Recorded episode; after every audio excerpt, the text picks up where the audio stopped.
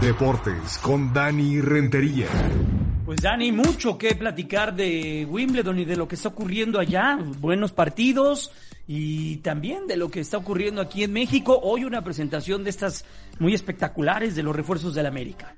Efectivamente, pues iniciemos con Wimbledon porque se puso muy bueno eh, ya la ronda de semifinales. Por lo pronto, Novak Djokovic hoy sufrió y de qué manera para poder avanzar a esa posición.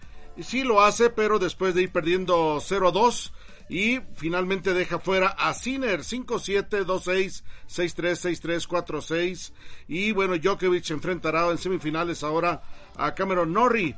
La victoria 84 de Novak Djokovic. Mañana otro partidazo, Rafa Nadal contra Taylor Fritz. Y se espera que Nadal esté enfrentando en semifinales, pues ni más ni menos que a Kyrgios, el niño caprichoso, del deporte blanco que siempre polariza donde quiera que se presenta. Veremos eh, mañana eh, cómo le va a Rafa Nadal contra Fritz.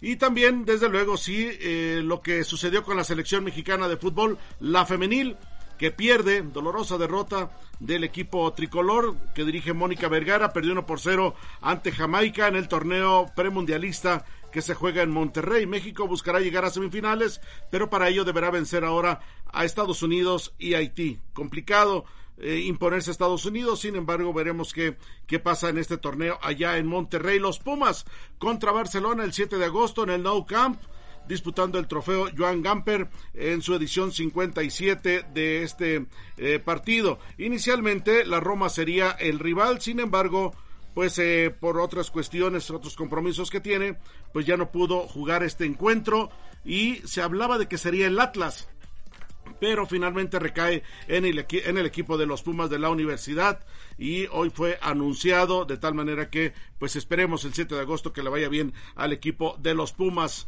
12 mil aficionados, más de 12 mil aficionados en el Coloso de Santa Úrsula en el Estadio Azteca para presenciar el entrenamiento ante el público, entrenamiento abierto para todos los aficionados por la presentación de Néstor Araujo, de Jonathan Rodríguez, de Jürgen Damm, en el equipo de las Águilas del la América como sus refuerzos. Y ahí habló Santiago Baños, presidente deportivo del equipo.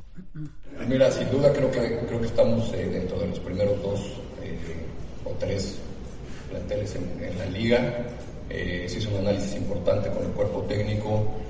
los refuerzos fueron escogidos precisamente con nombre y apellido y estamos muy contentos. creo que van a ser una diferencia importante en lo que, en lo que se pretende como como institución sabemos que tenemos una, deuda pendiente con, nuestra afición, que es la más importante de, México.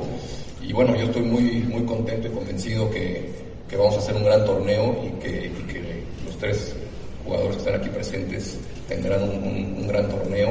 Eh, obviamente los tres con, posibilidades de, ir a un mundial en, noviembre y qué mejor situación para ellos que poder levantar la mano y, estar presentes en su, en su selección también. Ahí se informó también que Henry Martin no será transferido al equipo de las Chivas Rayadas del Guadalajara como había trascendido en algunos medios de comunicación. Red Bull abre las puertas para que Sergio Checo Pérez busque el título de la Fórmula 1. No habrá más estrategias a favor de Max Verstappen, pero sí Checo Pérez deberá alcanzar y superar en una buena lid a su coequipero Verstappen, indicó Helmut Marco, asesor de la escudería, y es el podio 21 que consiguió Checo Pérez en Fórmula 1 el pasado domingo. Verstappen tiene 181 puntos, ahí está eh, Checo Pérez apenas abajito con 147 en la clasificación de la Fórmula 1, así que pues ya no habrá más indicaciones para Sergio Checo Pérez para que tenga que detener la carrera, para que tenga que ir cuidando, para que tenga que ir a arropando de alguna manera a Max Verstappen. Ya la lucha está abierta y ojalá le vaya bien a Checo Pérez y por qué no, ojalá me parece que tiene las condiciones para ser campeón de la Fórmula 1. Veremos qué sucede. Lo más relevante de las noticias deportivas, Pau Jaime.